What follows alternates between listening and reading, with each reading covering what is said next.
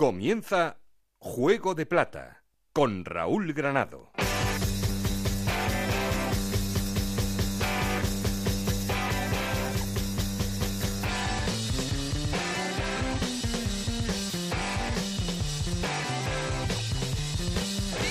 ¿Qué tal? Muy buenas, bienvenidos a Juego de Plata, el podcast de Onda Cero en el que os contamos todo lo que pasa en Segunda División.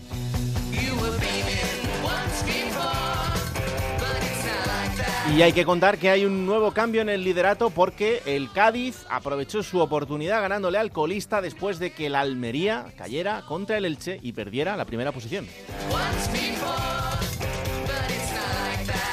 Cádiz y Almería, por lo tanto, en puestos de ascenso directo a Primera División, completan la zona de playoff Huesca, Zaragoza, Fuenlabrada y Elche.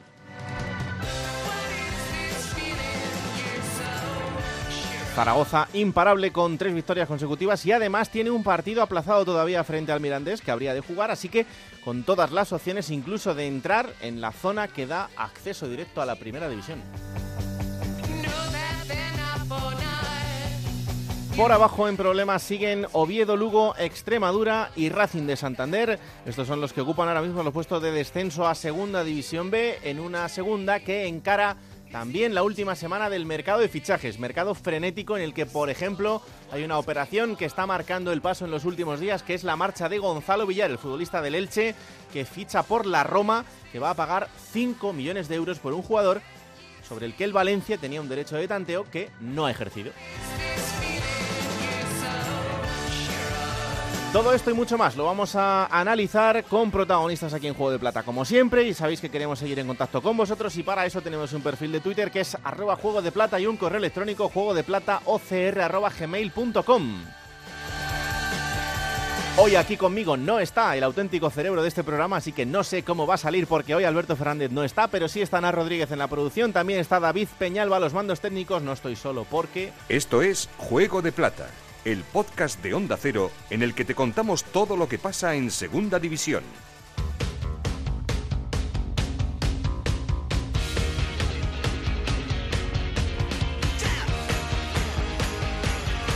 Como siempre arrancamos poniendo en orden resultados y clasificación después de esta jornada 25. Ana Rodríguez, ¿qué tal? Muy buenas. Muy buenas, Raúl. Jornada 25 en, segunda división que comenzaba con la victoria del Cádiz 1-0 ante el Racing de Santander, remontada del Huesca para ganar 2-1 al Lugo, victoria también del Sporting de Gijón 1-0 ante el Fuenlabrada, empate a 0 en el derby entre Las Palmas y el Tenerife, 1-0 ganaba el Zaragoza al Numancia, empate a 2 entre el Málaga y el Mirandés, 0-1 la victoria del Deportivo de La Coruña en Albacete, 0-2 la victoria del Elche en Almería, 3-1 ganaba el Alcorcón a la Ponferradina, empate a 1 entre el Rayo Vallecano y el Extremadura y también empate a 1 entre el Girona y el Oviedo. Con estos resultados, el Cádiz vuelve a ser líder con 48 puntos, segundo el Almería con 45, los dos en puestos de ascenso directo, Huesca con 43 puntos, Zaragoza con 42 y un partido menos, fue Labrada con 37 y Elche con 36 puntos en puestos de playoff por el ascenso, séptimo es el Numancia también con 36 puntos, octavo el Girona con 35, que son los mismos que tiene Las Palmas, décimo es el Mirandés con 30 34 puntos y un partido menos. Décimo primero el Rayo Vallecano con 33 puntos y también ese partido menos. Los mismos puntos que tiene el Alcorcón. Décimo tercera es la Ponferradina con 32 puntos. Décimo cuarto el Sporting de Gijón con 31. Décimo quinto el Málaga con 28 puntos. Los mismos que tiene el Albacete. El Albacete eso sí con un partido menos. Décimo séptimo es el Deportivo de La Coruña con 27 puntos. Décimo octavo el Tenerife con 26 y en puestos de descenso Oviedo y Lugo con 25 puntos, Extremadura con 23 y el Racing de Santander con 20 puntos. Mira que si le ganáis al Madrid en la Copa. Uf. Cuidado. No sé, eh. pero no, no, me preocupa tanto ese partido. No, Hombre, a ver. Que es verdad que tenemos los huevos puestos en la cesta de la liga. Exactamente, hay que centrarse en lo que hay que centrarse. Pero, oye, unos octavos de Copa con el Madrid, clasificarse para cuartos. El Real Zaragoza es un equipo muy copero, además va a haber muy sobre un ambiente espectacular en la Romareda, ya he visto que se va a recibir al equipo y demás, pero lo importante es lo importante y hay que seguir como dices tú, con los huevitos en su sitio. Madre mía, es que, es que no se viene arriba ni, con tres victorias no, no, consecutivas, ni estando casi más cerca de los puestos de ascenso directo que de, de, estar en el playoff. Es increíble esta mujer, yo, de verdad. No sé, no sé. No sé. Son muchos años sufriendo ya. Bueno, no te vayas muy lejos. Venga. Vamos a arrancar, como siempre, con el análisis de lo que ha sido todo este fin de semana de fútbol, así que para eso nos vamos al laboratorio.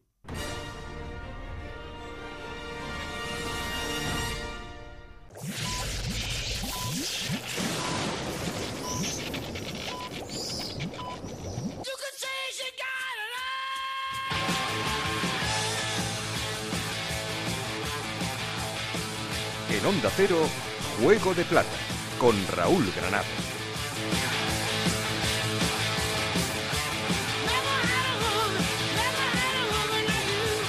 Momento para arrancar, como siempre, con el análisis de todo lo que hemos vivido durante el fin de semana. Y para eso saludo al mister Enrique Martín Monreal. Hola Enrique, ¿qué tal? Muy buenas. Hola, muy buenas. Bueno, pues aquí estamos, otra semana más con eh, otro cambio de liderato. Eh, parece que le ha pesado esta semana a la Almería encontrarse con esa primera posición eh, y esa derrota le ha hecho que el Cádiz aproveche su ocasión y vuelva a ser el líder el Almería en un partido que no sé si te sorprendió mucho, pero el Elche yo creo que está haciendo las cosas de una manera muy tranquila, lo hemos hablado alguna vez, pero que, está empezando a dar frutos. ¿eh? Sí, bueno, yo creo que eh, están en una dinámica de, mm, yo creo que mm, de no mucha presión, están llevando la temporada con, con propiedad, sin grandes eh, historias, pero están ahí a rebufo y bueno y, la verdad que el resultado este resultado pues yo creo que eh, les va a hacer eh, creer aún más de lo que de lo que ya ellos creían no y ha sido un golpe importante porque además ha habido otros partidos que los han hecho eh, fenomenales, pues como en el partido de, Copa con el Athletic, que mm. perfectamente pudieron pasar.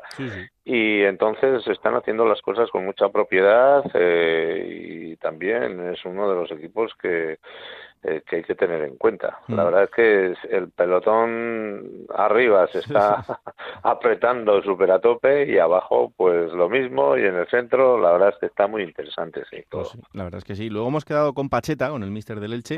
Eh, bueno, pues eso, ¿no? Un poco también por, por valorar su trabajo, ¿no? Otro entrenador que, que también eh, es de estos trabajadores que poco a poco se está forjando su carrera. Sí, está haciendo las cosas eh, muy bien, ya desde que ascendió con el equipo ha ido increciendo y bueno, está en una dinámica súper positiva, está avanzando y bueno, se está eh, de alguna forma ubicando ahí con mucha propiedad y bueno, vamos a ver eh, cómo lleva este resto de temporada que que en principio parece que, tiene buena pinta y además avalado por una trayectoria eh, como bastante consistente, ¿no? Desde mm. que entró en, en, Elche. Sí, la verdad es que sí.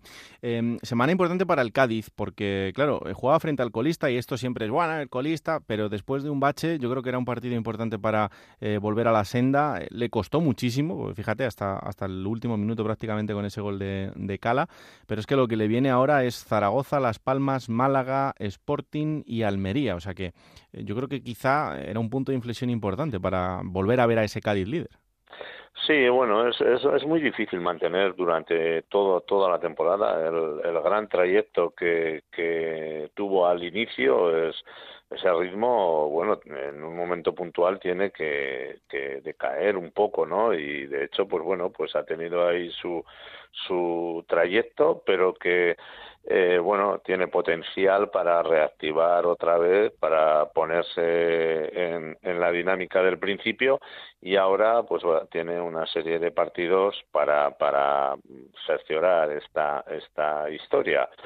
Pero bueno, es que todo el mundo va cogiendo posiciones y, estamos viendo que, que bueno, que, que, ha estado toda la temporada ahí, pero que hay equipos como, como el Zaragoza, que tiene un partido menos, el, el mismo Rayo, que, que a mí es un equipo que, que, que, yo apuesto porque se va a meter entre los seis primeros, pero que bueno, le está ahí también a rebufo, le falta el partido creo del, del Alba en casa y que le puede pues bueno, facilitar la entrada y ya incluso en la promoción, ¿no? Entonces, bueno, es que es muy como siempre se dice, aunque suene a topicazo, pues es que es muy larga esta segunda y la verdad que no sé si es muy larga, pero sí se hace se hace larga y, hace falta mucha consistencia para aguantar eh, el trayecto, ¿no? Mm. Entonces va a haber aquí para todos. Incluso,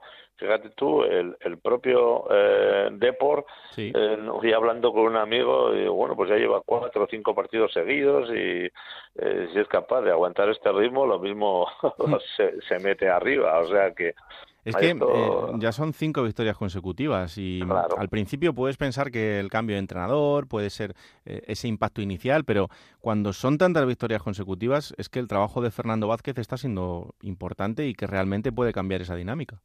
Sí, sí, está claro que ya lo ha cambiado y, y luego para mí el deporte tiene un, tiene algo mm, detrás que es como la gran afición que tiene, que, que bueno, pues de estar decepcionados, de estar, mm, de pasar de un año a otro casi, de, de estar en primera, pues por un gol no subió, creo, a, a, a verse en, en, los puestos de abajo en segunda, la decepción y otra vez el reactivarse, eh, bueno, tiene un respaldo popular muy, muy, muy grande. Entonces, Riazor va a ser va a ser un fortín y, es un equipo que está en una dinámica ahora positiva porque bueno pues eh, el gol que mete ayer pues pues es de estos que dices bueno pues pues en otro momento eh, yo me acuerdo en este momento también del Racing no que, que, que bueno que el equipo trabajó que estuvo que que bien que el Cádiz pues le sometió pero que al final estás ahí peleando hasta el último segundo y, en la última opción pues te meten un eh, un golazo no y dices dios mío eh, pues pues es un poco el, eh, esa esa impotencia no y, era donde estaba instalado el Depor no hace mucho eh, que, que no había forma de darle la vuelta y ahora pues pues ha cambiado la tendencia y nadie sabe dónde puede parar no entonces eh, a mí me parece también que es un equipo que que bueno que ya ha cogido una dinámica y que no sabes dónde puede acabar. Hmm. Em, te pregunto por una situación como es la del Málaga, en la que ya hemos visto que el trabajo de Víctor había sido importante en las últimas semanas y que el trabajo del míster ahora, pues evidentemente tampoco puede ser malo, ni se puede decir así, porque el equipo sigue sin perder y sigue sumando, pero sí me da la sensación de que hay un poco de autogestión en ese vestuario por, por parte de los jugadores importantes. Em, ¿La autogestión puede funcionar durante mucho tiempo o no? Bueno, Málaga está teniendo una serie de, no sé, de hándicaps alrededor, ¿no? Como, como el que has comentado de, de Víctor, eh, pero ya desde el principio de temporada se mm, respira un ambiente mm, un poco extraño, ¿no? Con, Como decía Víctor, con, con promesas que, parece que mm, el tiempo ha dicho que, que, no se han ido cumpliendo, eh, eh, han tenido que remar, eh, bueno, pues con un montón de inconvenientes, eh, luego el tema de económico, eh, se ha ido juntando todo, ¿no? Pero bueno, aquí digo otra vez lo mismo, parece que el respaldo popular es muy grande, Málaga tiene una gran afición y, y también seguro que en este trayecto le, les va a ayudar. Yo creo que, que tiene futbolistas muy interesantes y algunos chicos que han, se han incorporado de, de la cantera pues también eh, lo están haciendo bien. Entonces, lo que pasa que es todo muy complicado, ¿no? Y, podemos hablar así de todos y cada uno de los equipos que están ahí peleando y que no ves mm. a nadie eh, despistado, que hay una competencia brutal y, que yo no me atrevo a, decir nada con ningún equipo pero ni para arriba ni para abajo, ¿no? Claro. Porque es que es todo súper, súper, súper igualado, ¿no? Ves el reportaje, ahora eh, me estoy acordando de, de, del partido Sporting eh, con Fuenlabrada y el Fuenlabrada tiene unas ocasiones terribles que, que, que no acierta o que el, el, el, Sporting está acertado a la hora de defender hmm. y, y, bueno y, y, luego saca el partido adelante y es que todos los partidos tienen tienen una, lectura prácticamente idéntica, ¿no? Y ahí está el acierto que te hace estar pues un poquito más arriba, un poquito más abajo, ¿no? Mm. Eh, al Fuenla precisamente le puede empezar a pesar un poco la categoría a partir de ahora, porque la verdad es que la racha de empates seguidos mm, no era buena, pero era sumar. Este fin de semana ya ha caído, pero tú decías, y es verdad, en un partido en el que tuvo ocasiones de sobra para eh, no, no haber, por lo menos, eh, perdido el, partido pero no sé si eh, quizá a partir de ahora ya eh, se empieza a notar un poco ese, ese peso de, de la categoría. No, yo creo que no. Yo pienso que no, que ellos, eh, los partidos que han ganado, yo te digo que no han hecho más que, por ejemplo, el domingo pasado con o esta jornada con el Sporting. He mm. visto partidos de ellos y los han sacado adelante eh, de una manera eh, diferente, han tenido menos ocasiones y han llegado una o dos, han acertado, en defensa han estado bien y sin embargo eh, este otro día del Sporting han tenido unas ocasiones muy claras para haber materializado, no han acertado y el Sporting pues pues pues ha acertado las suyas, ¿no? Yo le veo a un equipo eh, bastante consistente, ordenado, no sé, no no no le veo que pueda flaquear, sinceramente, sinceramente. Eh, tenemos Copa esta, esta semana, todavía quedan equipos de la categoría, quedan cuatro, el Tenerife frente al Athletic Club de Bilbao, el Zaragoza frente al Real Madrid, el Mirandés frente al Sevilla y el Rayo frente al Villarreal. Eh, a estas alturas eh, y para estos equipos la Copa es un poco marrón o, sigue siendo ilusionante. Quiero decir, evidentemente, por ejemplo, para el Zaragoza tiene una buena plantilla, se va a medir al Madrid, bueno, sabes que puedes tener tus opciones, pero al final es súper complicado. Pero para, para otros equipos, a lo mejor con plantillas un poco más cortas, eh, ¿puede ser un poco marrón o hay que tirar hasta donde llegues? Yo creo que con este nuevo formato la sensación es que tengo que hay que, que, hay que tirar hasta donde hasta donde te dé. Mm. Eh, porque con, con, partido de ida y vuelta, bueno, pues eh, siempre había más opciones para poder alinear a toda la gente. Yo creo que, que bueno, que los Mister ahora, pues sí, dan opciones, dan oportunidades, pero quieras o no, a un partido en tu campo es que le puedes ganar a cualquier equipo, como se está viendo. Y mm, vamos, y por muy eh, mucho nivel que tengas, a un partido es que te puede ganar cualquiera. Esto está, el fútbol hoy en día está eh, súper igualado y tienes una tarde un poco que te despistas un poquito y, cualquier equipo de, de, de segunda de segunda B te puede te puede ganar. Yo te pongo un ejemplo. Hace poco estuve viendo un equipo en Francia, el Po, que es de categoría nacional. Le tocó, es un poco la misma historia que aquí en España. Le tocó el Girondin de Bordeaux y al final, pues con prórroga y todo esto, y, y el Po eliminó a todo un Girondin. Eh, y ahora le ha tocado el Paris Saint Germain. O sea que me refiero que, que, las categorías, eh, pues en estos partidos, como estamos viendo también, a veces pasa en, el fútbol inglés y en el francés, pues que un equipo de, de tercera o de cuarta división se carga uno de primera, porque mm. es que eh, un día de estos, un día malo lo tiene cualquiera. Y un no, pero además, eh, a ver, evidentemente la calidad de los jugadores en las categorías se nota, ¿no? Pero eh, el acceso, y, además esto es una bendición, el acceso que tenemos ahora a la preparación deportiva, que es más elevado que hace unos años, puede hacer que, en, momentos puntuales se pueda equilibrar un poquito más en este sentido, que, que, a lo mejor equipos de menor categoría, pero bien preparados, puedan hacerte sufrir, más allá de lo que puede ser el azar de un día.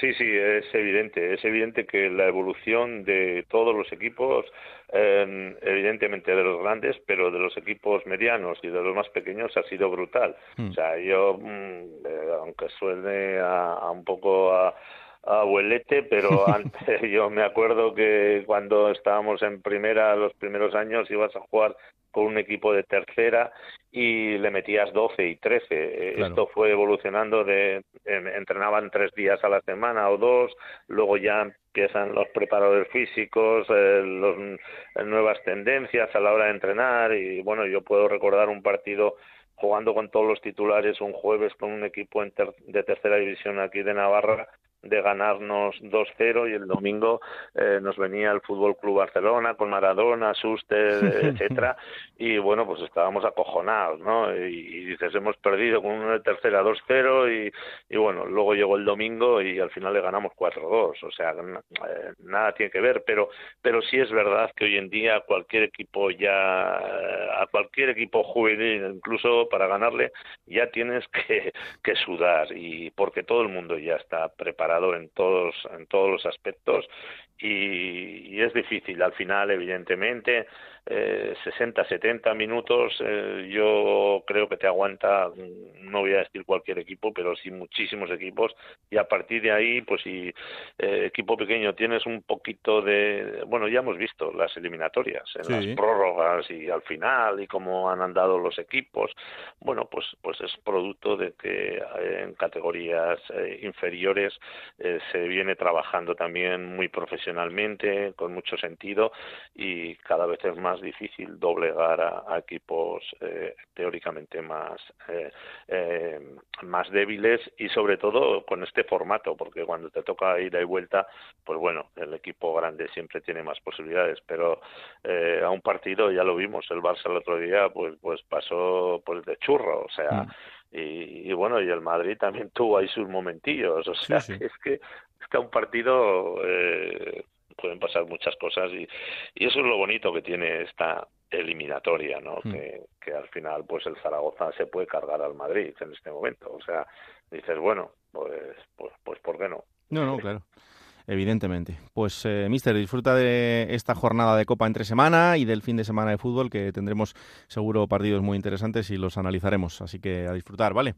Vale. Un abrazo. Hasta luego, hasta luego. Pues hasta ahí el análisis con Enrique Martín Monreal y ya sabéis que siempre arrancamos haciendo la llamada al líder y esta semana, como os estamos contando, ha habido cambio. La verdad es que se ha puesto un poco nervioso y ha decidido volver rápido a la que era su posición habitual hasta la semana pasada. Se ha puesto seria la cosa y aquí está otra vez José Antonio Rivas para abrir el programa. Onda Cero Cádiz. José Antonio, ¿qué tal? Muy buenas. ¿Qué tal, Raúl? Muy buena. Ya que ya os dije la semana pasada que no me gustaba esto de, de no empezar el programa. Ya me había habituado. Claro, no, no, y además que lo ha recuperado muy rápido, aunque eso sí, es verdad que el Cádiz ha aprovechado ese traspiés de la Almería, pero le costó muchísimo, hasta el 92 tuvo que esperar para ganarle al Racing, ¿eh?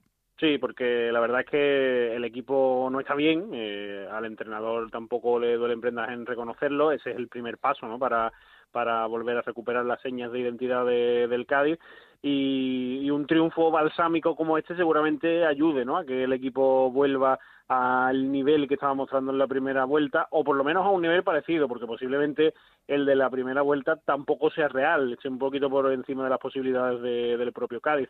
El otro día le costó muchísimo frente al colista, un colista que se quedó con un futbolista menos al cuarto de hora, y bueno, pues es verdad que no es el escenario de partido propicio para el Cádiz. Un rival encerrado que te da el balón y que tienes que, crear, hombre, pues no es el eh, escenario en el que el Cádiz se siente más cómodo.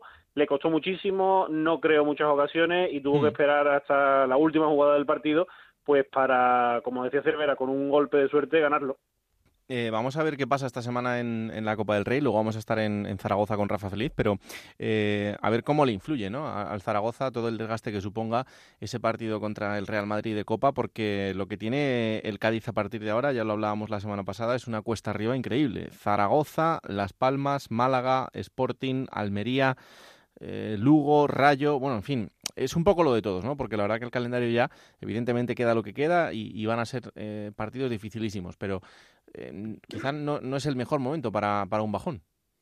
No, pero bueno, la verdad es que quizás eh, equipos como por ejemplo algunos de los que has nombrado, ¿no? Zaragoza, Las Palmas, que habitualmente pues intentan ser protagonistas con, con el balón, pues posiblemente son equipos que ante el estilo de juego de Cervera y demás le vengan un poco mejor al Cádiz, hmm. aunque mm, bueno, pues clasificatoriamente estén mucho más cómodos que el Racing o que equipos que lo están pasando peor, pero bueno, pues mm, el Cádiz ya sabes que se encuentra cómodo, ¿no? Esperando al rival, esperando el error, esperando el fallo, corriendo, saliendo a la contra y tanto el cansancio, que yo no creo que sea tanto, ¿no? Porque va a haber días suficientes para que descanse el Zaragoza, como ese, ese estilo que le puede beneficiar al Cádiz, como la moral que ha cogido después de esta victoria, pues bueno, pues pueden hacer que el partido tenga muchísimos ingredientes para hacer un auténtico partidazo. El Zaragoza con mucho potencial arriba y el Cádiz queriendo recuperarse. La verdad es que hablamos de que el Cádiz no está bien, hablamos de que está pasando esta mini crisis, pero hombre, ya la quisieran muchos. Claro, eso te iba a decir que eh,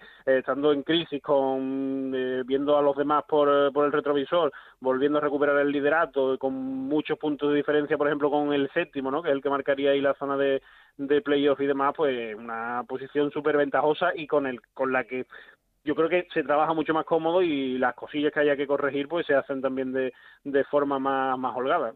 Hmm. Eh, bueno, ya reconocías tú la semana pasada que el mercado va a dar muy poquito más eh, en, Cádiz, pero claro, hay que estar pendientes ¿no? también de, cómo vaya la enfermería y de cuánta gente puede recuperar. Sí, de momento el otro día estaban todos disponibles, incluido Fali, ¿eh? que la verdad es que es un, un hombre que, hay que ponerle un monumento aquí porque el propio entrenador reconocía en la previa en sala de prensa que no estaba totalmente recuperado, que, lo, que incluso los doctores no recomendaban su participación, pero que él estaba entrenando con normalidad y que era un futbolista que soportaba muy bien el dolor, lo decía el propio entrenador, que es que estaba jugando y está entrenando con dolor, pero él lo soporta bien. Y claro, si tú estás en un vestuario y estás viendo a un compañero que, que tenía para una lesión bastante más larga y que va a entrenar y va a jugar con dolor, hombre, por vergüenza torera tú también pues te implica, ¿no?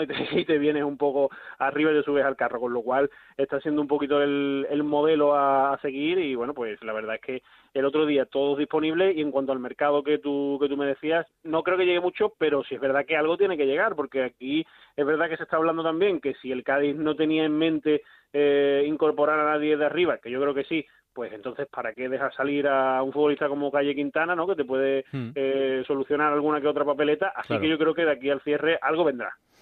Bueno, pues eh, vamos a estar atentos y la semana que viene lo actualizamos y lo contamos todo. Cádiz-Zaragoza es el partidazo del fin de semana, partidazo del domingo, que nadie se puede perder y que eh, seguro que será el partido del que estemos muy pendientes. Gracias, Rivas. Un abrazo fuerte. Un abrazo. Bueno, pues ya veis, eh, la Almería ha perdido el liderato este fin de semana porque eh, tropezaba frente al Elche, en un partido en el que además se veía jugando muy prontito con un jugador menos, con esa expulsión de un hombre que estaba siendo también eh, clave en los últimos partidos, como es el delantero Darwin Núñez. Nos vamos hasta Onda Cero en Almería. Juan Antonio Manzano, ¿qué tal? Muy buenas. Hola, ¿qué tal, Raúl? Muy buenas. Bueno, le ha durado poco ese liderato al, al Almería. momento de analizar esa derrota. yo creo que muy marcada también por esa expulsión. Sí, bueno, la, verdad es que el partido eh, creo que tiene como cuatro, tres, cuatro detalles eh, y que son claramente eh, o que son muy importantes a la hora de terminar con una evaluación real de lo que fue el partido, ¿no? Para empezar, los primeros 30, 48, 40 minutos, ¿no? 38, que fue lo que duró Darwin en el campo, esos primeros 40 minutos de partido en general, el Almería fue muy superior al Elche, eh, tuvo ocasiones, sobre todo en las botas, evidentemente, del mejor futbolista en el campo, eh, como es Darwin Núñez, pero que no consiguió bien por, bueno, pues no, no acierto del todo o por buena actuación en un caso concreto de, Garrabadía, que le sacó una gran, una gran pelota.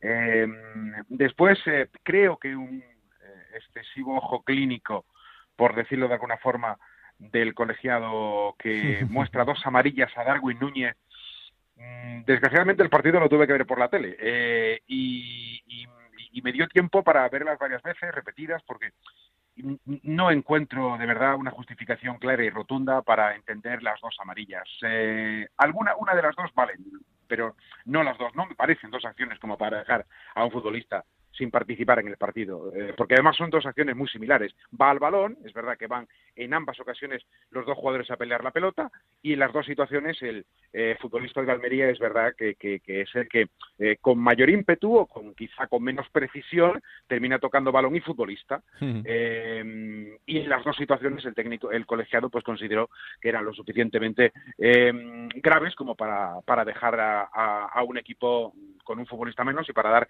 un castigo excesivo, creo, al uruguayo, que además, fíjate que la imagen era que se marchaba llorando, pero roto en lágrimas, ¿no? Destrozado absolutamente por, por no poder ayudar a su equipo. Eh, te he dicho dos, tres. Eh, el penalti y el amago del bar, o sea, eh, evidentemente el VAR está para ayudar y no seré yo el que diga que el penalti no lo fue porque probablemente si lo han visto y al final lo ha pitado es porque considera que lo es. Pero fíjate que la decisión del colegiado viene después de dudar el mismo viendo las imágenes, porque cuando va primero, después de que le digan por el, en la sala bar que tiene que acudir a ver las imágenes, acude y las ve y decide que no es penalti y se da la vuelta y es en el camino de darse la vuelta y otra vez regresar al campo cuando algo le deben decir o él debe pensar lo que sea, que vuelve a girarse, hmm. ve por segunda vez la jugada y es ahí donde pita el penalti. Que luego lo para Fernando y falla Fidel, pero está claro que la acción generaba muchas dudas. Y luego cuarto, y lo dejo para el final y me parece lo más contundente, ¿no? El Elche fue un muy buen Elche en el estadio de los Juegos Mediterráneos, un gran eh, equipo que consiguió, eh, bueno, pues aprovechar sus oportunidades y remar a favor eh, en un momento donde se le puso muy de cara con esa expulsión y con un futbolista más durante más de una hora. Hmm, totalmente. Bueno, pues eh, el Almería que tiene que seguir este camino para recuperar otra vez esos tres puntos que ahora le ha ganado el, Cádiz. Esto, bueno, pues tiene pinta de que va a seguir así en las próximas jornadas. Eh, el Almería que tiene ahora dos partidos, yo creo que trascendentales. Primero frente al Numancia en Soria, eh, el, Numancia que ha salido de los puestos de playoff después de perder también este fin de semana con el Zaragoza, pero que es un equipo que está haciendo las cosas muy, muy bien en los últimos partidos. Luego frente al Racing, que es el colista, y digo que son trascendentales porque a partir de ahí tiene Huesca, Fuenlabrada y Cádiz, sobre todo. Eh, son tres partidos que van a ser muy, muy duros y, que pueden marcar un poco lo que, lo que va a ser el devenir del equipo, ¿no? Sí, eh, y sobre todo hay un, hay un asunto que también va a ser importante y es que por fin el viernes acaba el mercado, eh, porque eso ya definitivamente va a, centrar todas las miradas exclusivamente en el fútbol y dejarnos de esta, de esta olla eh, de, este potaje ¿no? que se ha convertido el mercado para la Almería, moviéndolo permanentemente con, em, bueno, incredulidad en ocasiones de ver cómo un equipo que está funcionando pues se ha metido con tal vorágine en este mercado invernal. Por cierto, que ya el equipo ha, firmado a Fran Villalba, hmm. pero aún faltan un par de futbolistas más, uno o dos, nunca se sabe con este Almería, pero bueno, sí que será algo importante para ya centrar efectivamente lo deportivo. Es verdad que esta semana el partido frente al Numancia, pues hombre, mm, vamos a ver si entre la presencia de Fran Villalba la recupera, o, ya la eh, normalidad en cuanto a entrenamiento de David Costas, que debutó el otro día, la recuperación de futbolistas que estuvieron lesionados, sancionados la pasada semana, la baja de Darwin, en fin, todo esto son elementos importantes para ir a Soria y luego ese partido frente al colista veremos si sigue siéndolo o no el Racing cuando llegue a Almería, porque luego efectivamente lo que viene son rivales directos. Al final, mes de febrero o marzo suele ser clave cada año, ¿no? Y en este caso, el calendario para el Almería sí que va a cuadrar justamente en tiempo y forma los rivales importantes y en ese punto del calendario. Pues sí, eh, la verdad es que entramos en la zona ya en la que empieza a decidirse todo. Queda muchísimo por delante, pero, pero ahora estando arriba, es cierto que si empiezas a, fallar y a tener traspiés, pues eh, es, complicado. Pero desde luego que este transatlántico que es el Almería eh, tiene días por delante todavía para seguir sorprendiéndonos con el mercado y, y pendientes estaremos y lo contaremos.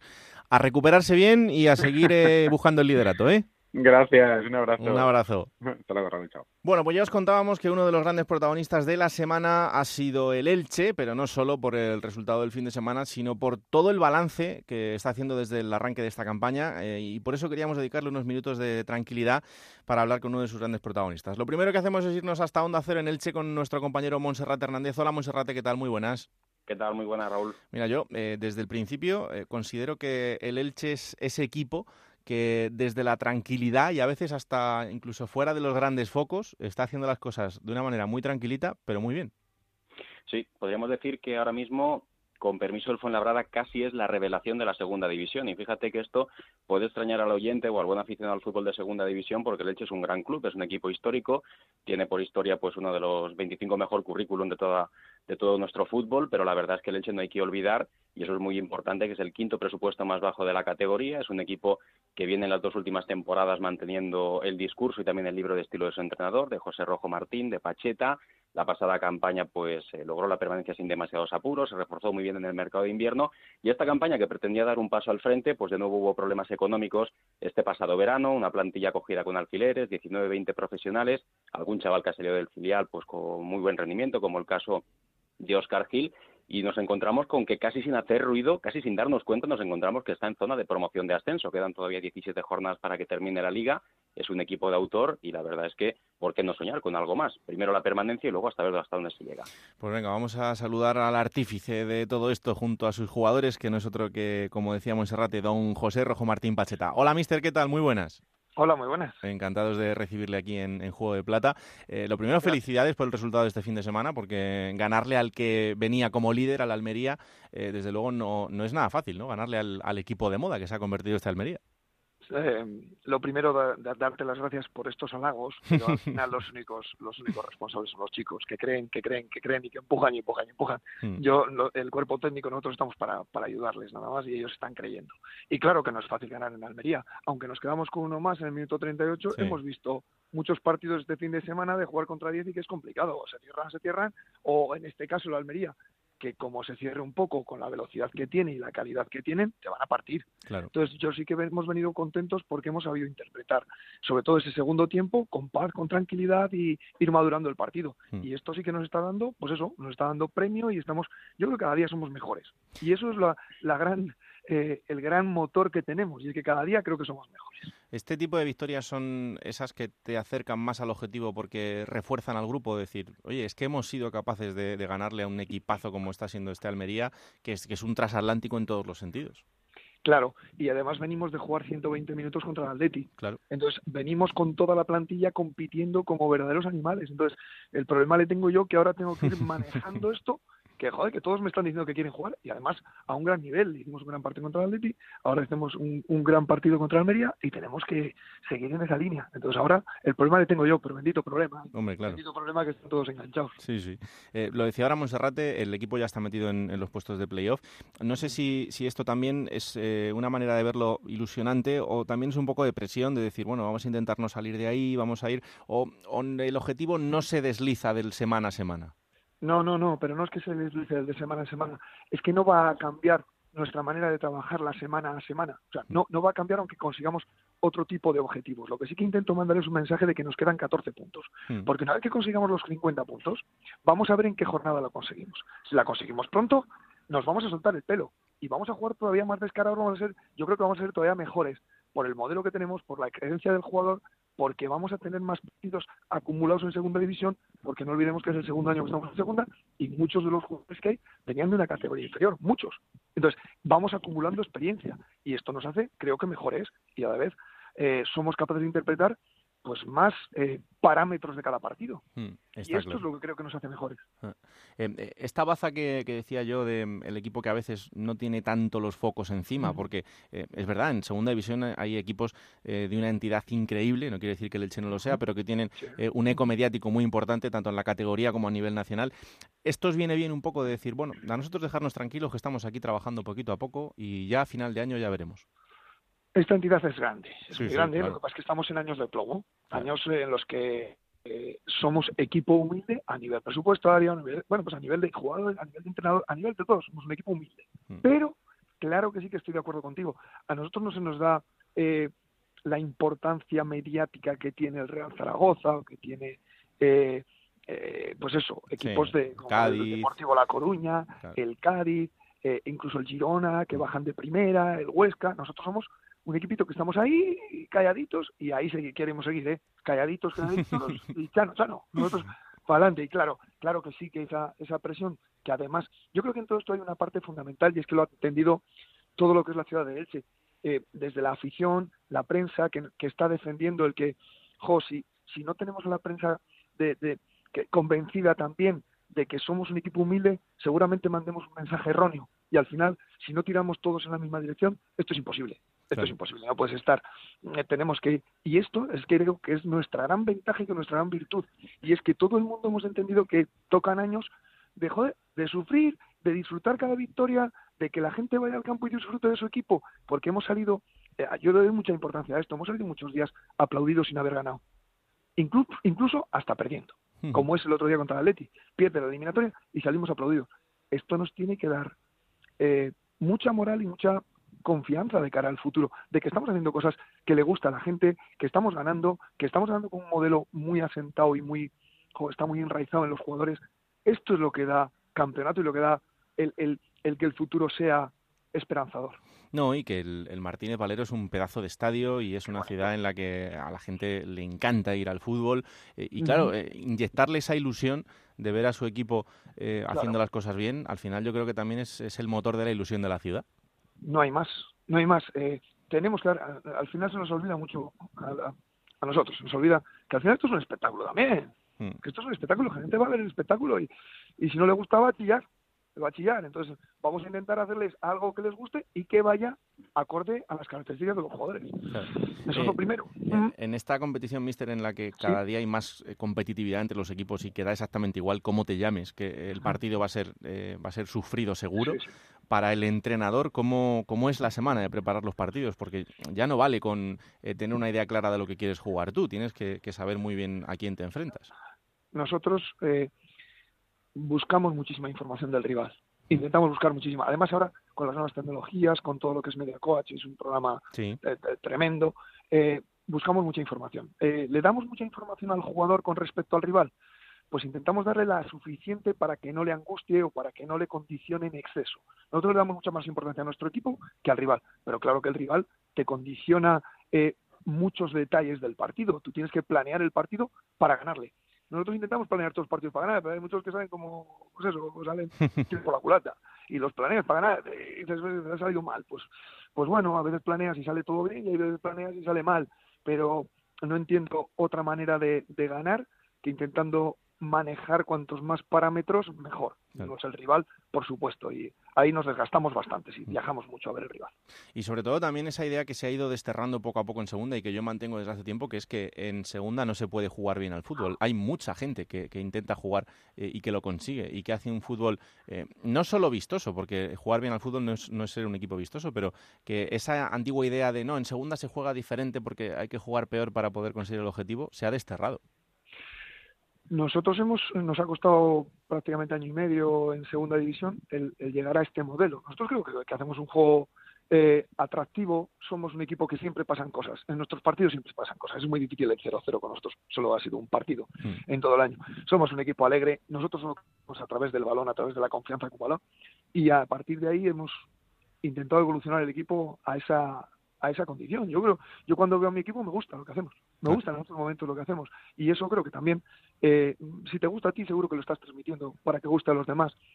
Eh, creo que se pueden hacer cosas en, el fútbol y que tenemos que ser, eh, intentarlo por lo menos. Yo intentamos ser consecuentes, intentamos ser reflexivos, intentamos ser que no, con esto no quiero decir que no lo somos, que, que, yo creo que lo somos todos, intentar ser sobre todo autocrítico para intentar conseguir la victoria y lo primero que claro que hay que hacer es ganar. Pero es verdad que te acerca a la victoria cuando tú haces más ocasiones de gol que el rival, cuando el rival te hace menos, una serie de cosas que se consiguen pues a través de los medios que tú tienes. Hmm. Em, el otro día me decía un entrenador, yo el, odio el mercado de invierno, eh, porque al final... Yo también. llegas al vestuario, que si uno está desconcentrado porque le quiere no sé quién, que si otro a ver si renueva, dice, no, que se acabe cuanto antes. O sea, que usted también es de, esta línea, ¿no? De decir que, este mercado es horroroso. Es necesario, claro que sí, porque al final puedes tener lesiones, puedes tener el que puedas en alguna posición, es bueno. Pero eh, si las cosas van medio bien, eh, te desarbola. Y si van muy mal, pues te pueden ayudar. Pero si van medio bien, es jodida. Y nosotros, que este año vamos ahí, pues mira, al final hay un jugador que sale, mm. un jugador muy importante, un jugador que, que está creciendo mucho, que está creciendo mucho y que llega una oferta pues, que el club valora y que es, eh, y que es traspasado. ¿no? Entonces, bueno, al final todo esto genera siempre un poco de inestabilidad. Pero bueno, el equipo se repone de todo. ¿eh? Somos, tenemos un grupo de gente, un grupo de jugadores maravillosos que se reponen de todo. ¿eh? Eh, Gonzalo Villar es, un hombre fundamental y además usted le conoce bien porque es el, gran valedor ¿no? y, el, que también eh, bueno, pues le ha dado esta oportunidad para, para llegar a este momento. ¿Futbolísticamente le, hace mucho daño que, le quiten a Gonzalo Villar? era un jugador importante. Yo no puedo negar la importancia que tenía Gonzalo Villar en este equipo. llega un momento en el que le llega una oferta importantísima para él de un equipo grande él acepta y, el chico va a salir, si no ha salido ya, va a salir. Hmm. Entonces, eh, dicho eso, yo ahora ya no puedo preocuparme de ello. Solo puedo desearle lo mejor, que triunfe, porque lo tiene todo para triunfar, lo tiene todo, ¿eh? para ser un jugador muy, muy, muy importante. Pero yo ahora ya me, preocupo de, los que pueden jugar en su sitio y de hacer grande a los, a los chicos del B y de subir a algunos del B que vayan para arriba y de poner a los otros jugadores y de poner el equipo en marcha a sustituir a Gonzalo Villar, que, que ha jugado muchos partidos, que lo ha hecho muy bien, pero ya no podemos estar eh, preocupándonos de ellos, sino ser optimistas, pensar en los que lo han hecho, que jugamos el, domingo en Almería y, salió bien, pues seguir en esta línea. No, no podemos estar a, a, estar tristes por este tipo de noticias. ¿no? Yo estoy muy alegre de que haya ido Gonzalo. Eh, claro que tengo que buscar las alternativas a, a Gonzalo y, y a funcionar. Hmm. Y a funcionar. Eh, eh, me sorprendía el otro día cuando decía usted que, que, no lo había incluido en la convocatoria porque había perdido dos kilos por el estrés. Eh, ese es el, el, otro fútbol, ¿no? Que a veces el aficionado y el, el, medio de comunicación se olvida, ¿no? la persona que está detrás del futbolista que vemos en la primera línea y en, cómo viven ellos, ¿no? Todo este tipo de cosas. No, nos olvidamos muy rápido que tienen 21 años. Claro. Y que les están ofreciendo pues prácticamente la solución de su vida. Mm. Entonces, cuando ven que no se firma, que no se llega a acuerdos, que no sé cuántos, eh, ¿a quién no le va a afectar eso cuando estás trabajando por, por, por una situación como esta y que te puede llegar, le puede llegar muy pronto, pero los que tienen los grandes futbolistas es que te puede llegar muy pronto. Entonces, este tipo de situaciones son las que le van a ir haciendo madurar también a Gonzalo. Pero en estos casos, esto es una situación sumamente estresante. Pero estamos hablando de que no solo se puede lesionar, sino que le puede pasar cosas más graves. Por el estrés a la gente le lleva a, tener eh, eh, cosas graves. Entonces hay que tener cuidado, tenemos que tener cuidado. Hay que, eh, yo, no puedo arriesgar un partido, y que es más, es que creo que le hago daño a él y a mi equipo, porque no está en condiciones de jugar. Es que le hago daño a todos, coño, pues fácil, que no juegue. No, pero no, es que te puede llevar a la victoria, o no, es mucho más fácil que me lleve a la derrota que a la victoria. ¿Por qué? Porque no está en condiciones de jugar. El jugador que tienes que puede ser determinante, que puede ser muy bueno, sí, como no tenga la cabeza aquí, lo, que, lo único que te lleva a hacer un buen entrenamiento, a hacer un buen partido, es el tiempo que tú tienes la cabeza en el entrenamiento y en el partido. Si lo tienes, tú no vas a rendir. No vas a rendir. Está clarísimo. Pues le voy a dejar las dos últimas a Monserrate. Dale, Monse. Hola, mister. Muy buenas. Hola, Monse. Eh, ¿Qué es lo que ha cambiado en el caso de Gonzalo Villar? Eh, Cuando hace un par de semanas hablábamos de este caso y usted me decía que, que creía que no iba a cambiar nada, que no se iba a producir la salida del jugador, incluso lo llegó a manifestar en rueda de prensa, manifestaba que, el jugador se quería quedar. ¿Qué es lo que ha cambiado? Porque evidentemente la oferta es irrechazable, estamos hablando de un contrato por encima del millón de euros, más allá del traspaso de lo que reciba Valencia y lo que reciba el Elche, pero ¿qué es lo que cambió en la decisión del jugador para que finalmente sí haya aceptado dar el salto a la Roma? Pues creo que lo que, lo que ha cambiado es el tamaño de la oferta. Creo que eso ha sido determinante para que el Elche pueda aceptar o el Valencia pueda aceptar la oferta de la Roma y que el chico eh, acepte esa oferta, porque al final el chico, bueno, pues está en una situación en la que lo primero para salir tiene que haber un acuerdo entre clubes. A ti te pueden ofrecer el oro y el moro, pero si no hay acuerdo entre clubes, tú te vas a quedar. Entonces, creo que lo que ha cambiado es el tamaño de la oferta. Entonces, yo cuando salí en rueda de prensa, que efectivamente dije que no se marchaba, porque el propio chico me dice, yo me quedo aquí, acabamos aquí, ya no, claro, pero las circunstancias han cambiado. Y esa, esa que dije yo que se quedaba, pues al final no ha podido ser.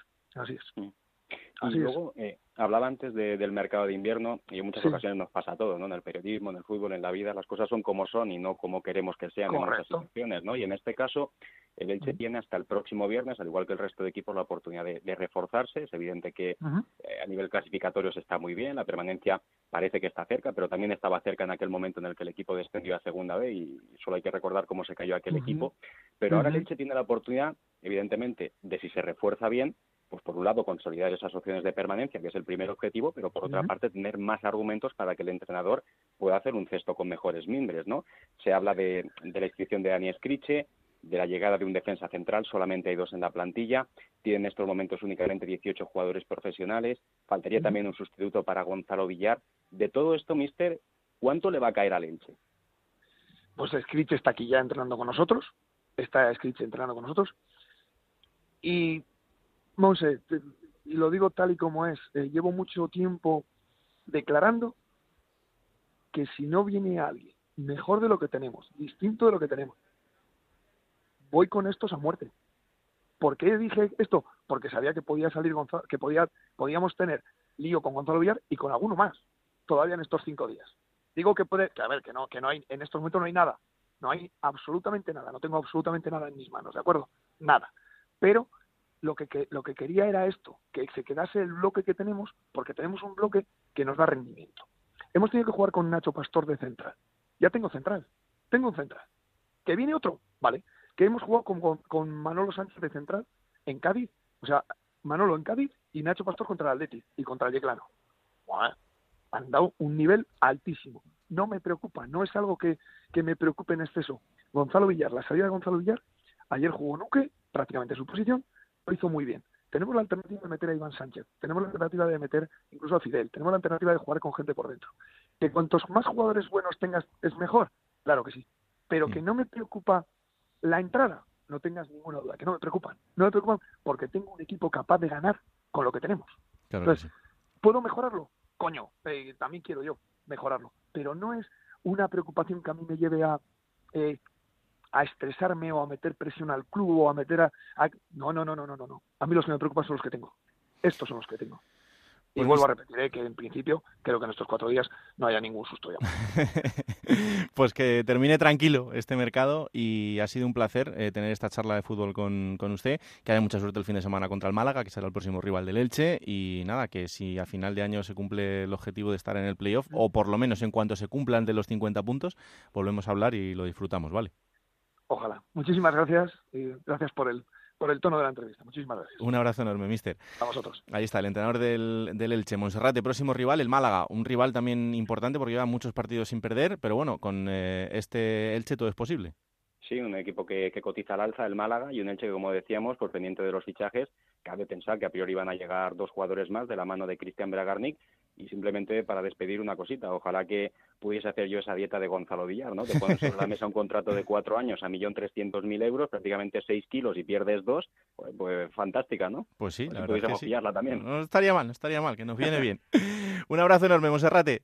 Un saludo, muy buenas. Pues un placer, ya habéis visto esta charla con el entrenador del Elche, con Pacheta, que está haciendo las cosas muy muy bien y que ha sido uno de los equipos que ha dado la sorpresa en el fin de semana ganándole al Almería. El que no ha dado la sorpresa, porque ya se está convirtiendo en habitual, es el Zaragoza, que ganaba 1-0 al Numancia. Son tres victorias consecutivas para el equipo de Víctor Fernández, eh, que es cuarto en la clasificación, ya sabéis, todavía con un partido menos, o sea que estaríamos hablando de que incluso podría ser eh, aspirante a entrar en puestos de ascenso directo si gana ese partido que tiene aplazado todavía con el Mirandés, eh, pero de momento lo que hay que hablar es de la buena racha del equipo, que es lo que venimos haciendo ya varias semanas. Onda Cero en Zaragoza, Rafa Feliz, ¿qué tal? Muy buenas. Hola, muy buenas, Raúl. Bueno, victoria frente a un conjunto como el Numancia, que venía también de hacer las cosas muy bien. Es verdad que ha entrado un poco en una fase irregular, pero eh, es un equipo complicado y el Zaragoza ha sacado otra victoria solvente, eh, esta vez en una Romareda que, que se hacía muy complicada por el, por el césped. Efectivamente, el terreno de juego eh, con el agua que tremenda y toda la semana que está lloviendo en Zaragoza, pues incrementó el día del partido, sobre todo la segunda parte, y hacía que se saliese beneficiado el Real Zaragoza en la jugada del gol, en un pase largo en profundidad que eh, se dieron hacia su guardameta los eh, jugadores del Numancia, el balón se quedó en un charco, pero claro, ahí estaba Luis Suárez que lo pelea absolutamente todo para arrebatar ese balón, cederlo a Puado y que hiciese el único gol de, de la tarde-noche y se llevase los tres puntos el Zaragoza. Ante un Numancia que la primera parte merecía algo más porque tuvo un balón al palo, un paradón de Cristian Álvarez que la paró con la cara en el último segundo en un cabezazo de Higinio y el Zaragoza pues llevaba tres puntos que hacen que la afición esté más que contenta, aunque pensando en el partido de mañana primero de la Copa ante el Real Madrid, donde se agotaron las entradas en pocas horas y va a haber un llenazo extraordinario como en las grandísimas ocasiones del Real Zaragoza. Eh, la pregunta, y es lo que pasa siempre, ¿no? ¿Qué hacer eh, en ese partido frente al Real Madrid de Copa? ¿Si ir con todo eh, o reservar gente? No sé, ¿cuál es un poco la idea de Víctor? Hombre, la idea de Víctor es reservar jugadores. Va a haber jugadores que no van a disputar ese, ese partido. Fíjate, uno de los que iba a ser fijo es Javi Ross en el centro del campo. Sin embargo, una lesión después del partido, unas molestias. Hoy se conocerá el alcance de su lesión y podría ser además una lesión importante. Por lo tanto, estamos muy pendientes de conocer ese, ese, esa analítica, esos resultados y vamos a ver para qué tiempo tiene Javier Ross. Pero es evidente que en la portería va a seguir Ratón, que es el portero de la Copa, hmm. que posiblemente Luis Suárez pueda jugar, aunque también estaría ya planificado incluso el cambio en, eh, en un minuto del partido, en algún minuto puntual. Por lo tanto, podría haber oportunidades para los menos habituales, como es el caso de André Pereira, el delantero portugués que debutó en el partido ante el Numancia unos minutos y que podría tener también su oportunidad en la Copa ante el conjunto merengue. Pero como dijo Víctor en rueda de prensa al acabar el partido, ahora mismo firmaba en un papel en blanco caer eliminado ante el Real Madrid y ganar el domingo en Cádiz, que es su verdadera batalla. y a expensas de lo que pase el 19 de febrero, que es cuando se jugará el partido aplazado ante el Mirandés. Es que el mes de febrero que tiene el Zaragoza por delante es importantísimo, porque primero tiene el Cádiz, luego medirse al Fuenlabrada, luego al Elche, luego ese partido aplazado frente al Mirandés y después el Deportivo de La Coruña. O sea que la verdad es que el mes es interesante eh, para aspirar absolutamente a todo, Rafa.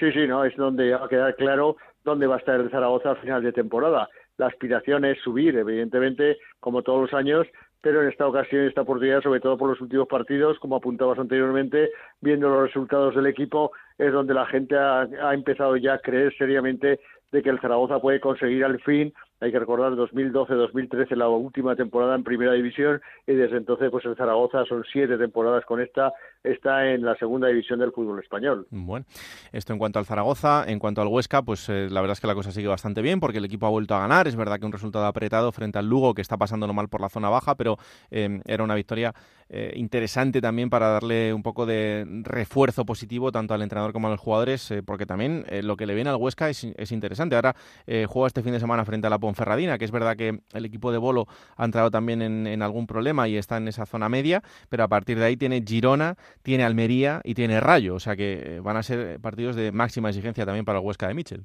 Sí, sí, parece ser que el mes de febrero se van a ver muchos enfrentamientos directos con los hombres, con los equipos, tanto de ascenso como en directo como de playoff, va a marcar mucho la situación de cada equipo según estos resultados. Y la Sociedad Deportiva Huesca no quiere fallar. El sábado en Ponferrada después de tener muchos problemas, como apuntabas, ante el Lugo el pasado sábado, pero se vio la figura del nuevo delantero del equipo de Rafa Mir que volvió a estar eh, muy bien, eh, ya estuvo bien el día de su debut, pero el otro día en Huesca por hizo un buen partido, anotó su primer gol en la Liga de Segunda División y parece ser que va a ser un hombre también muy importante para los esquemas de, de Mitchell. Eh, ¿Del mercado algo que tengamos que estar pendientes en Zaragoza y Huesca? En, en Huesca, el tema Aguilera, que podría retornar a la Sociedad Deportiva Huesca, que es un jugador que lo quieren y que no está teniendo muchos minutos en su actual equipo y lo quiere repescar la Sociedad Deportiva Huesca para el centro del campo. En cuanto al Zaragoza, la llegada que podría ser oficial en el día de hoy de un central marroquí y también se está buscando un hombre de medio centro. El director deportivo lleva ya 12 días en Colombia buscando jugadores y de momento no ha dado señales ni de jugadores ni de él. Bueno, pues eh, vamos a estar pendientes de lo que pase en estos días de mercado que todavía quedan por delante y lo que pase en los dos equipos os lo contaremos aquí. Rafa, un abrazo enorme. Un abrazo.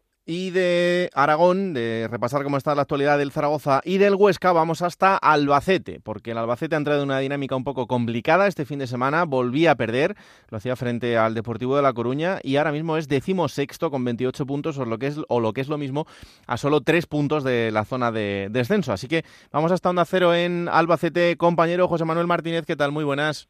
Hola, muy buenas, Raúl. Bueno, pues eh, preocupados por el devenir del equipo porque la verdad es que eh, empieza a ser un poco preocupante la situación, ¿eh? Sí, es una situación que se está enquistando. Son ya ocho las jornadas que lleva el conjunto de Luis Miguel Ramírez sin ganar y a pesar de que está mejorando la imagen porque en la última jornada, ayer concretamente contra el Deportivo, fue un partido que la verdad es que el conjunto albaceteño dominó en muchas fases del encuentro, en el que tuvo ocasiones, disparos a puerta, que es lo que se le pide al equipo de Ramis, que recordemos que es el menos goleador de toda la categoría con 17 tantos, pero claro, al final demostró el porqué de esta condición, porque incluso falló un penalti, Dani Ojeda en la segunda parte, que disfrutó de una pena máxima de los 11 metros y no consiguió marcar. Al final, si no consigues goles en esta categoría, se te penaliza bastante y es lo que le está pasando al conjunto albaceteño, que se encuentra, como tú bien dices, a tres puntos del descenso y sobre todo teniendo en cuenta que la semana que viene va Oviedo, que es el conjunto que marca ese límite y que de ganar el cuadro Carballón pues se metería en muchos problemas al equipo albaceteño. Sí, la verdad es que sí. Em, eh, lo que pasa que en los últimos partidos yo estoy viendo una dinámica es que, lo que tú decías, el equipo crea, el equipo propone, pero no está llegando el gol, ¿no? Quizá es el lastre que está marcando al equipo es paradójico porque yo creo que en muchas de las victorias eh, que ha conseguido el Albacete no ha merecido o no mereció esos tres puntos, pero en cambio en algunos partidos en los que solo ha sumado un punto o en aquellos como en los que estábamos hablando, precisamente el partido contra el Deportivo, en los que ha merecido mucho más un punto, al menos eh, puntuar, como digo, o incluso haber ganando, haber ganado el encuentro, el conjunto de Ramin no ha conseguido pues los puntos necesarios para salir de esta mala racha, esta parte negativa de la temporada, pero lo cierto es que, como decimos, todo está en el gol. Y al final, si no llegan los goles, 17 tantos en eh, esta, a estas alturas de la temporada es muy poco bagaje para un equipo que se quiere quedar al menos en segunda división y ahora mismo yo creo que los gestores del Albacete Balompié están como locos buscando un ariete que supla a Rey Manaz, que fue el último delantero que se marchó y hmm. es que realmente el conjunto albaceteño solo tiene a Zozulia Acuña en la parte ofensiva y es muy poco para afrontar lo que queda de temporada. Claro. Eh, y en esta situación el futuro de Ramis corre peligro porque la verdad es que eh, semana tras semana estamos viendo que, empieza a discutirse al entrenador. Yo creo que es un buen entrenador y ha demostrado que tiene capacidad como para eh, hacer buenas cosas con el equipo, pero no sé si empieza a agotarse un poco la paciencia hay que tener memoria, aunque sabemos que en el mundo del fútbol eh, se utiliza muy poco y que el año pasado el conjunto albaceteño dirigido por este mismo entrenador, por Luis Miguel Ramis, estuvo a punto de ascender o estuvo muy cerca de haber eh, subido un peldaño más y haber ascendido a primera división, pero lo cierto es que la dinámica es la que es, que al final, como digo, el fútbol no entiende de memoria y los resultados son los que dictan sentencia. En eh, ruedas de prensa previas al partido como en la de la pasada jornada ante el Deportivo. Incluso yo ayer le preguntaba al propio técnico que si él se había cuestionado esta posibilidad o le preocupaba y él decía que no, que está intentando sacar adelante esta situación, que no se centra en eso y desde el eh, Departamento de Comunicación del Albacete le preguntaba yo al director de comunicación si había posibilidad de que el Albacete tomara esta drástica situación que hemos visto que es habitual en el mundo del fútbol y nos dicen que por ahora no, pero ya sabes que donde dije Diego, hmm. digo Diego. Bueno, pues eh, vamos a estar muy atentos también de, lo que pase por Albacete. Ese próximo rival es el Oviedo, como decía José Manuel, eh, partido absolutamente trascendental para el Alba, porque eh, si llega a perder o incluso a empatar, la verdad es que la cosa ya se pondrá muy, muy fea frente al que se ha convertido en un rival directo, como es el Oviedo también, luchando por intentar salir de los puestos de abajo. Pues José Manuel, un placer y vamos contando a ver qué pasa, ¿vale? Vale, igualmente. Hasta luego, Raúl. Y la última llamada que hacemos en este repaso por las ciudades es a Tenerife. Este fin de semana ya sabéis que vivíamos ese derby canario entre la Unión Deportiva Las Palmas y el Tenerife y nos fijamos un poquito más en el TT porque es el que está en situación más complicada. La Unión Deportiva Las Palmas ahora está muy bien, está peleando por entrar en la zona de playoff, pero el Tenerife está por abajo, de momento fuera de los puestos de descenso, eso ya es noticia, y poquito a poco pues intentando salvarse y caminar fuera de, esos puestos de, de peligro. Compañero Yendi Hernández, ¿qué tal? Muy buenas. Raúl, Juego de Plata, ¿qué tal? Muy buenas. Bueno, pues eh, un puntito y yo creo que en esta situación, eh, y más como se dio el partido con un hombre menos desde muy muy pronto, em, que el Tenerife pueda rescatar ese punto frente, frente a Las Palmas en este derby, pues no sé si por allí cómo lo darán, pero yo lo daría como bueno. Como un triunfo moral, como una victoria en lo anímico para el Tenerife. Efectivamente se complica mucho el partido con esa acción del minuto 20-22, la expulsión de Carlos Ruiz, una jugada muy polémica la verdad es que viendo la acción repetida varias veces, eh, no se entiende cómo el sistema de videoarbitraje no anula la acción, porque en principio había fuera de juego de Rubén Castro y por lo tanto la jugada eh, tenía que haberse parado ahí. Pero bueno, finalmente quedó expulsado el futbolista del, Tenerife. Un Tenerife que había empezado mejor, había entrado mejor al partido. Dani Gómez, el delantero del, Tenerife, a mi juicio el mejor del partido, eh, por movilidad, por, por insistencia, ¿verdad? ¿no? Por, por el hecho de, de, buscarse la vida él solo, en ataque, en solitario, por descargar, por tirar desmarques. Bueno, Dani, que estaba muy inspirado, hmm. ya había tenido dos, incluso una quemarropa ahí, área pequeña, que tapa bien el portero, Álvaro Valles, de la Unión Deportiva Las Palmas, una jugada por la banda derecha del Tenerife, pero después esa expulsión es un punto de, inflexión, ¿verdad? E insistimos, todavía quedaba por delante prácticamente todo el partido y al final el Tenerife resiste durante 70, 72 minutos con un jugador menos. Yo creo que está muy, muy bien, muy acertado, muy rápido Rubén el Pipo Baraja, el entrenador en lo táctico, que enseguida reorganiza el equipo después de la roja en un 4-4-1, eh, sacrifica a José Lu, que por cierto debutaba como titular en liga, el ex del Real Oviedo, y mete a Sirsic, el central serbio, y bueno, yo creo que el Tenerife trabaja muy bien el partido, muy sacrificado, muy ordenado, quizás se mete un poquito atrás, pero es normal también, no olvidemos que es un equipo que está luchando por la, por la permanencia, y bueno, pues lanza a, Dani Gómez en las contras, también a Luis Milla, eh, futbolistas que estuvieron eh, precisos también a la hora de, intentar que el Tenerife no, no defendiera demasiado atrás.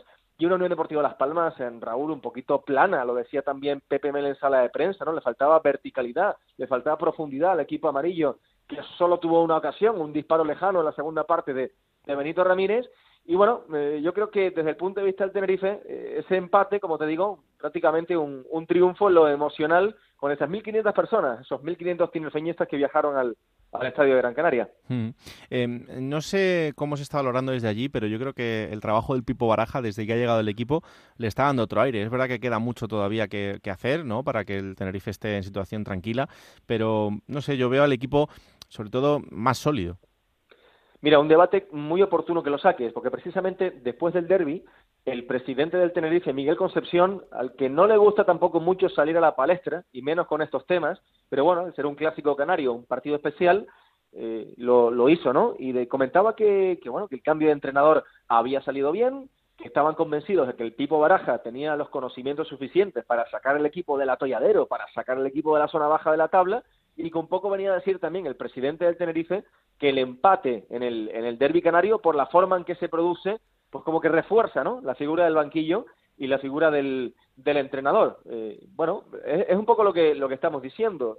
En casa de tu eterno rival, con uno menos desde la primera parte, eh, aguantando el empate, un equipo que está metido abajo, que vuelve a acumular otro año más sin perder el derby en Gran Canaria, que desde que hubo la mudanza del viejo estadio insular de Las Palmas al estadio de Gran Canaria, el Tenerife, en todos los partidos en los que clasificatoriamente se ha jugado algo, pues solo ha perdido uno, ¿no? Yo creo que en ese sentido le tiene un poquito ganada la moral a la Unión Deportiva. Pero bueno, para no desviarme del debate del tipo Baraja, efectivamente, él tuvo una pequeña caída Baraja eh, en las primeras jornadas, una derrota muy dura en Málaga, un rival directo en la zona baja, eh, después también esa derrota que fue difícil de digerir, porque en el minuto 94 en Riazor, con el 1-1, el Deportivo de La Coruña inició su buena racha precisamente contra el Tenerife, en, una jugada aislada, en un córner, eh, un partido muy raro también en casa contra el Alcorcón, partido de la lesión de Borja Lasso, un partido gris, muy frío de pocas ocasiones, un 0 a 0, la verdad es que bastante insípido, pero después poco a poco es cierto que se ha recuperado, ¿no? Esas dos victorias en casa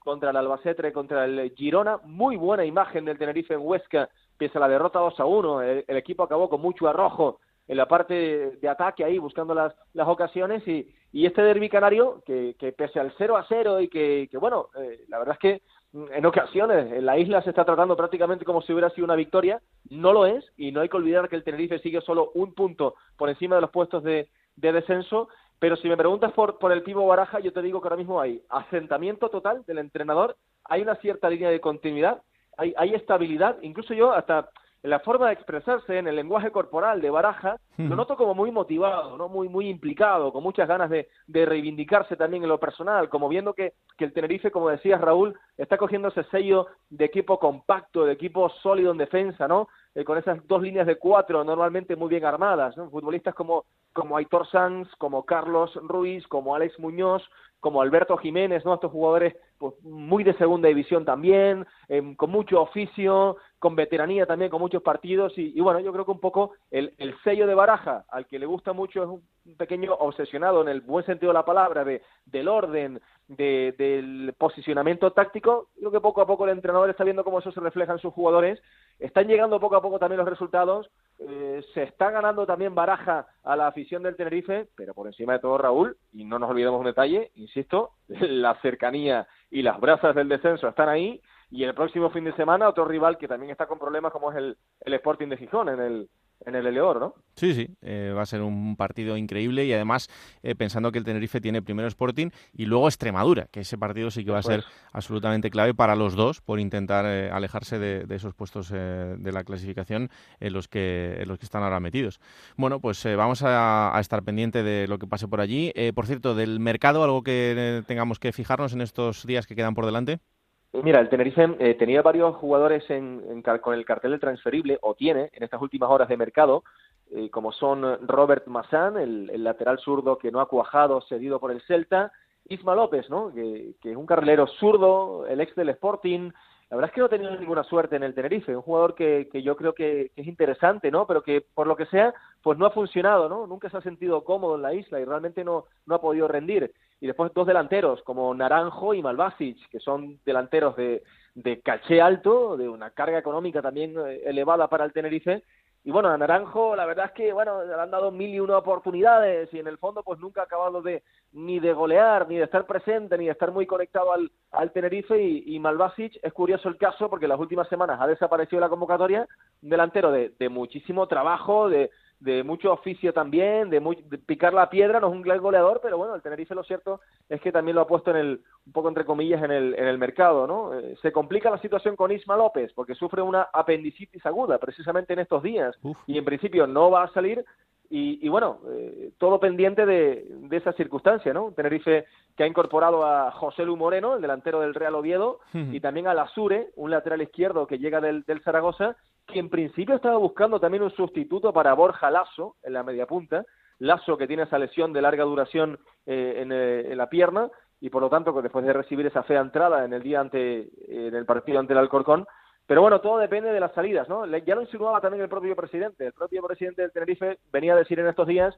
que si no se producía una salida, que, que bueno, en estas últimas horas de mercado era difícil otra incorporación en este, en este mercado de invierno, ¿no? De momento, Raúl, un Tenerife que también está sacando adelante las convocatorias y los partidos con jugadores de la casa, con jugadores canteranos del Tenerife B, como Javi Alonso, el mediocentro, como Elliot Gómez, el futbolista de, banda izquierda, y Jorge Padilla, un futbolista jovencísimo de 18 años, que ya se estrenó como goleador en el día ante el Albacete, que bueno, un delantero que le está dando pues frescura, chispa, esa impulsividad, ¿no? También un poco propia de, la juventud y, en fin, el Tenerife eh, con esas bajas también con las lesiones está recurriendo un poco a la cantera y en cuanto a fichajes, ya te digo, eh, José Lu Moreno, Lasure y en estas últimas horas de mercado, primero descargar para después cargar posibles fichajes de última hora, Raúl. Bueno, pues eh, atentos estaremos también. Ya sabéis, en cuanto acabe el mercado, la próxima semana os haremos una actualización de las ventas, las incorporaciones y cómo ha quedado todo en, los equipos de la categoría y así os contamos cómo eh, van a afrontar los equipos la, este segundo tramo de la, de la temporada, eh, ya con el mercado cerrado y con las plantillas absolutamente definidas. Yendi, un abrazo. Hablamos la semana que viene. Un abrazo fuerte para Juego de Plata, Raúl. Bueno, pues hasta aquí el repaso por todas las ciudades. Momento ahora para coger esa máquina del tiempo que pilota Pablo Llanos cada semana con los mejores momentos de los equipos de la categoría y hoy ha elegido el Albacete.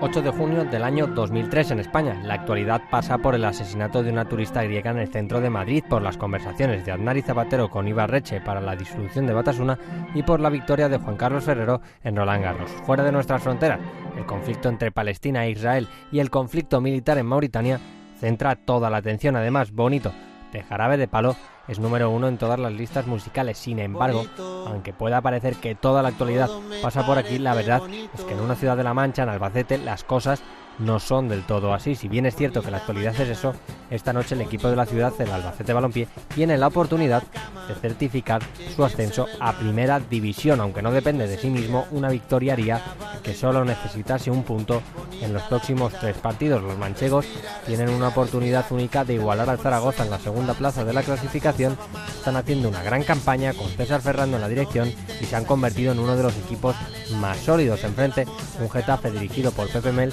que había llegado a mitad de temporada y con Giga Crayoveanu como principal estrella. El Albacete salía con... A la portería, defensa de cuatro con Pedro, Carmontiel, Siviero y Pavilla.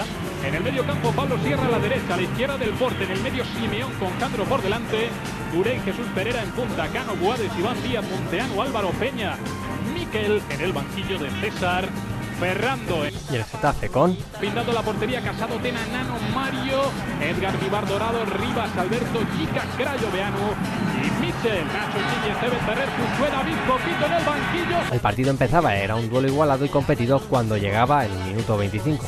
Insiste Pablo Sierra, Candro amaga, Sandro cae, Candro ha caído dentro del área, no pasa nada, Pablo Sierra, Pereira, gol.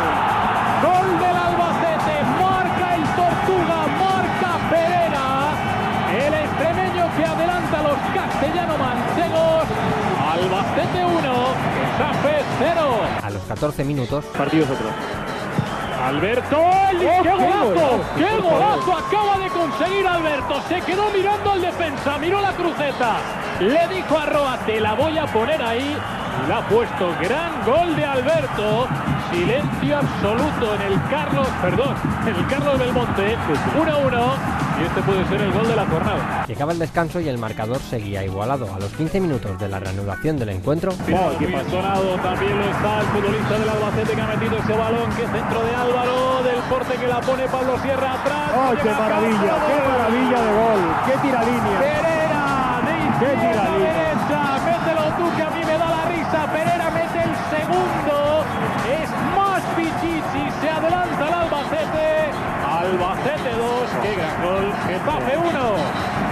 minuto 89 llegaba la sentencia. El lanzamiento de Álvaro, gol Boades. El tercero del Albacete, ahora con estrategia Boades por el centro libre de marca, buen centro de Álvaro. El tercero Albacete, que hoy no va a ser de primera, pero que por lo menos sí le va a permitir a su afición irse muy, muy contentos a casa. El partido llegaba al final y el marcador no se movería más. Aunque el Albacete no fuese equipo de primera matemáticamente, la semana siguiente un empate en Zaragoza certificó el ascenso de los dos equipos. Siete años después, el Albacete volvía a ser equipo de primera. Bueno, vamos a por la próxima jornada.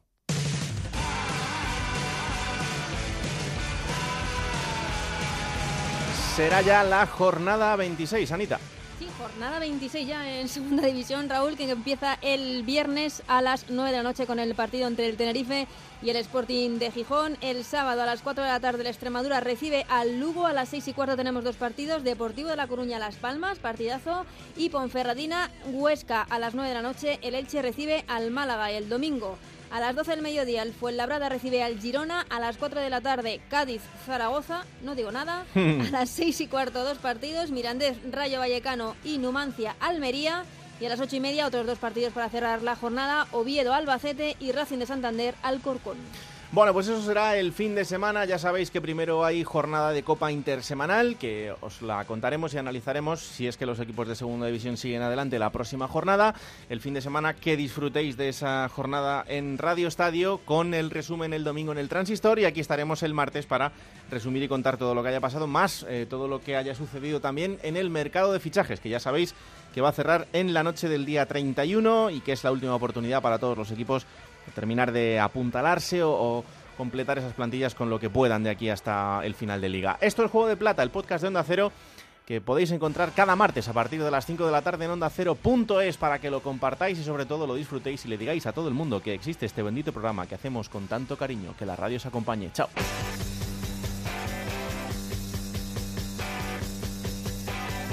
Raúl Granado, Alberto Fernández, Ana Rodríguez.